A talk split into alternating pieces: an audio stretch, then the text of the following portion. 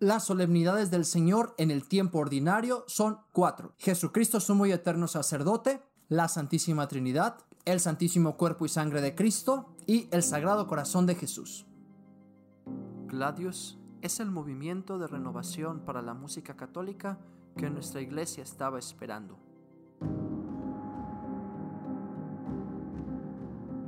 Formación litúrgica, musical y espiritual, repertorio, podcast, música sacra y litúrgica, canto gregoriano, órgano y música coral, todo con el espíritu de la tradición y la frescura de los nuevos tiempos. Gladius es la espada del guerrero, del que lucha por su fe al canto de Viva Cristo Rey, como Ezequiel Huerta, el músico cristero. Bienvenido a Gladius con Fer Vázquez. Amigos, bienvenidos una vez más a otro episodio de su podcast Gladius, Música Católica con Fer Vázquez. Yo soy su anfitrión y bienvenidos a nuestro episodio 36. El día de hoy retomamos nuestra serie sobre el año litúrgico, hablando sobre las solemnidades del Señor en el tiempo ordinario. Antes de avanzar, no olvides suscribirte a nuestro canal, darle un me gusta o dejar un comentario en nuestras redes sociales. Recuerda que estamos en YouTube y Spotify y en mis cuentas personales arroba fer.gladiusmc en Facebook, TikTok e Instagram. Y bien, como les estaba diciendo, vamos a retomar nuestra serie sobre la música en el año litúrgico. Acabamos de culminar el ciclo pascual, con lo cual vienen a nuestro encuentro distintas solemnidades movibles. Es decir, no tiene una fecha fija para celebrarse, sino que dependen de la calendarización de la cuaresma y de la pascua. Estas son solemnidades del Señor en el tiempo ordinario y son cuatro. La fiesta de Jesucristo sumo y eterno sacerdote, la solemnidad de la Santísima Trinidad, la solemnidad del Santísimo Cuerpo y Sangre de Cristo o Corpus Christi y la solemnidad del Sagrado Corazón de Jesús. Todas ellas varían en su fecha de celebración dependiendo siempre de la Pascua, específicamente de su culminación. Vamos a hablar de cada una de ellas, cómo se define su fecha y algunos consejos y características especiales para la celebración en lo que se refiere a la música. La primera de ellas es la fiesta de Jesucristo Sumo y Eterno Sacerdote, que se celebra el jueves después de Pentecostés. Si recuerdas el episodio del jueves santo donde hablamos de la celebración de este día, decíamos que estaba tan lleno de misterios, el trigo pascual, la institución de la Eucaristía, del sacerdocio, el mandamiento de la caridad, que en realidad era imposible abarcarlos todos y que en el jueves santo solamente habría que centrarnos en el misterio pascual, centro de la Semana Santa. Pues bien, para resaltar el aspecto del sacerdocio de Jesucristo que quiso instituir en sus apóstoles, celebramos el jueves después de Pentecostés esta solemnidad. Jesucristo, sumo y eterno sacerdote. Está dentro de la categoría de fiesta, por lo cual se debe de cantar gloria y los cantos, específicamente los procesionales, entrada, comunión y ofertorio, deben referirse al sacerdocio de Jesucristo. Es tradicional poner, por ejemplo, pueblo de reyes, pero también les recomiendo alguna musicalización del Salmo 109. Esto ha dicho el Señor a mi Señor, siéntate a mi derecha y haré de tus enemigos estrado de tus pies.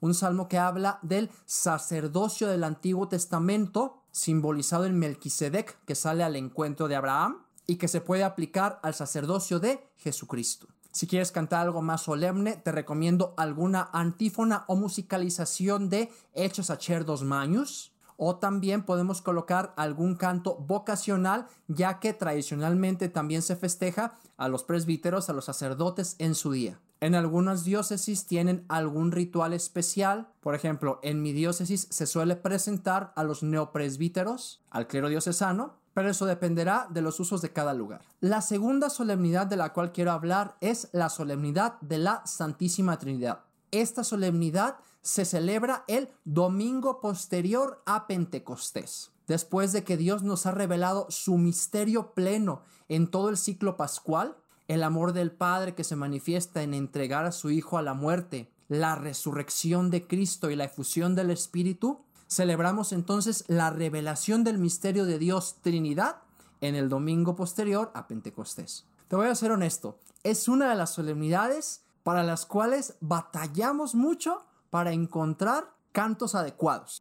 ¿Por qué? Porque ¿dónde encuentras cantos que hablen de la Trinidad? Bueno, todos los cantos hablan de Dios, pero específicamente del misterio de Dios, te comento, por ejemplo, el texto de la antífona de entrada. Bendita sea la Santa e Indivisa Trinidad, porque nos ha mostrado un amor inmenso. Es decir, habla sobre el misterio de Dios Trinidad manifestado en su amor. Entonces es complicado en realidad encontrar un canto adecuado para la entrada de la celebración. Por supuesto, si estás suscrito a nuestro boletín semanal, les envío un canto de entrada de mi propia composición para esa solemnidad. Espero que te sirva. Existen también musicalizaciones de la oración Gloria al Padre, al Hijo y al Espíritu Santo, que serían muy adecuadas para esta fiesta. Y buscar también algunos que nos hablen del misterio de la revelación de Dios Trinidad. El texto del prefacio de esta solemnidad es muy profundo y teológico y nos puede dar luz para los textos que elijamos tanto para el ofertorio como para la comunión. La tercera solemnidad y en lo personal una de mis fiestas favoritas de todo el año litúrgico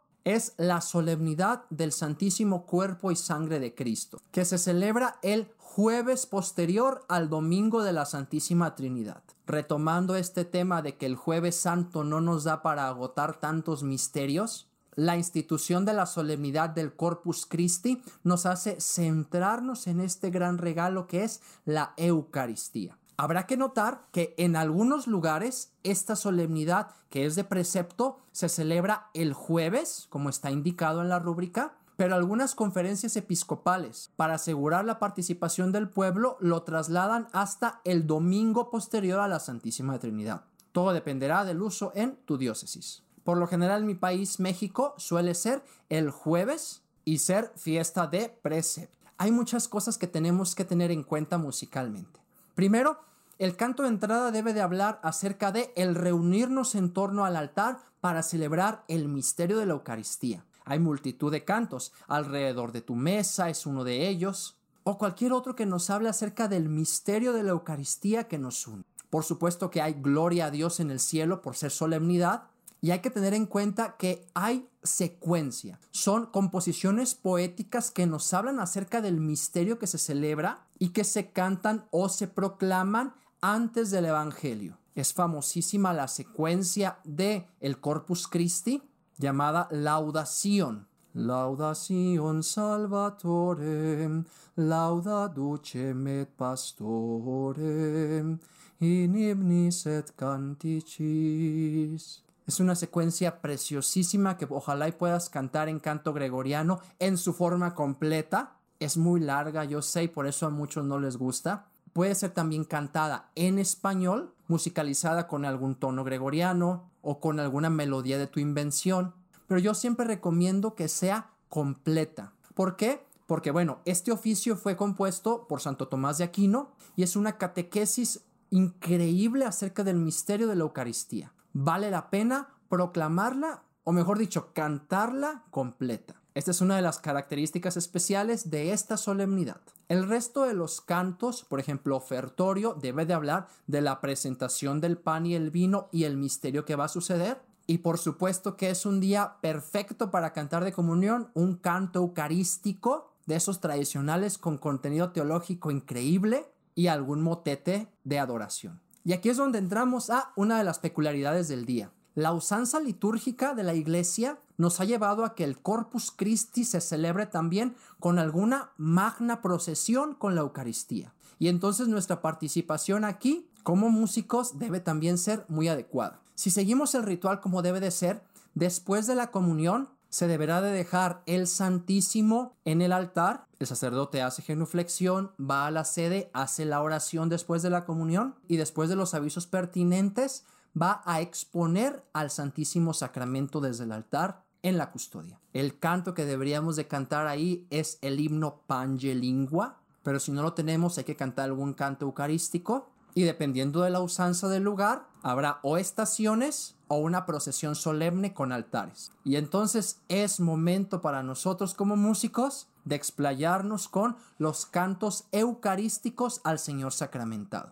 Yo siempre defenderé la importancia de los cantos eucarísticos tradicionales por encima de las alabanzas o los cantos sentimentales, porque los cantos eucarísticos tienen contenido teológico increíble es el día perfecto para cantar el himno del Congreso Eucarístico Nacional de México. Por allá en 1926, en plena persecución cristera, o bueno, a punto de comenzar, hubo en México un Congreso Eucarístico Nacional para el cual se compuso este hermoso himno, Cantad, cantad, la patria se arrodilla al pasar Jesucristo. Es un canto que no puede faltar en una procesión eucarística en México. Te recomiendo que lo busques, lo cantes, lo coloques para el jueves de corpo. Y bueno, dependiendo la usanza del lugar, al final se hace la bendición con el Santísimo y hay que cantar un canto o motete eucarístico y después acompañar el Santísimo a la reserva. Si no se hace la procesión, la misa termina de la manera acostumbrada con un canto de salida. La cuarta solemnidad de la cual vamos a hablar es la solemnidad del Sagrado Corazón de Jesús. Esta solemnidad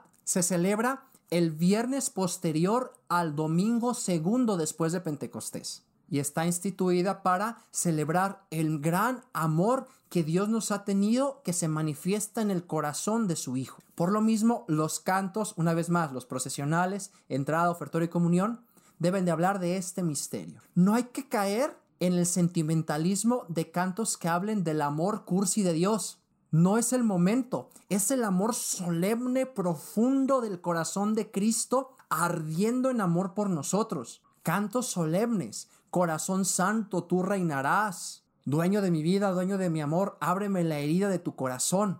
Reine Jesús por siempre, reine su corazón. La devoción al corazón de Cristo está profundamente arraigada en la espiritualidad del pueblo mexicano, por lo cual todos estos cantos tradicionales deben de cantarse en esta solemnidad. Hay gloria, por supuesto, y ojalá podamos retomar esta espiritualidad del amor de Cristo desde el punto de vista solemne en la música y no desde el punto de vista sentimental, de decir Dios me ama, Jesús te amo mucho, que sí es cierto, pero que no es la espiritualidad de la Eucaristía en la solemnidad del corazón de Jesús. Y bien, con estas cuatro solemnidades se culminan las fiestas movibles que vienen después de la Pascua. Ojalá estas pequeñas cápsulas litúrgicas y consejos musicales te sirvan para un mejor desempeño de tu ministerio. No olvides que si quieres recibir cantos de mi propia composición para estas fiestas, te suscribas a nuestro boletín semanal. El enlace está en la descripción. Y no dejes de seguirnos en las redes sociales. Estamos en Facebook, Instagram y TikTok. Y por favor, regálanos un like y una suscripción. Por el día de hoy es todo. Espero te haya servido este episodio. No olvides compartirlo con alguien a quien le pueda servir. Y nos vemos en el próximo episodio.